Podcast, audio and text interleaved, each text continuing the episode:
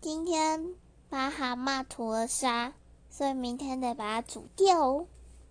顺便跟大家分享一个吐沙的小配波，就是大部分人都会把水淹过蛤蟆嘛，但其实比较有效的吐沙方式是你拿一个碟子，就是让蛤蟆可以。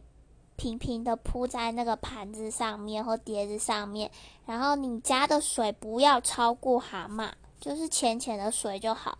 然后一样加盐巴，你就会发现你的蛤蟆异常的活跃。就是其实水不要淹过蛤蟆，蛤蟆是比较开心的。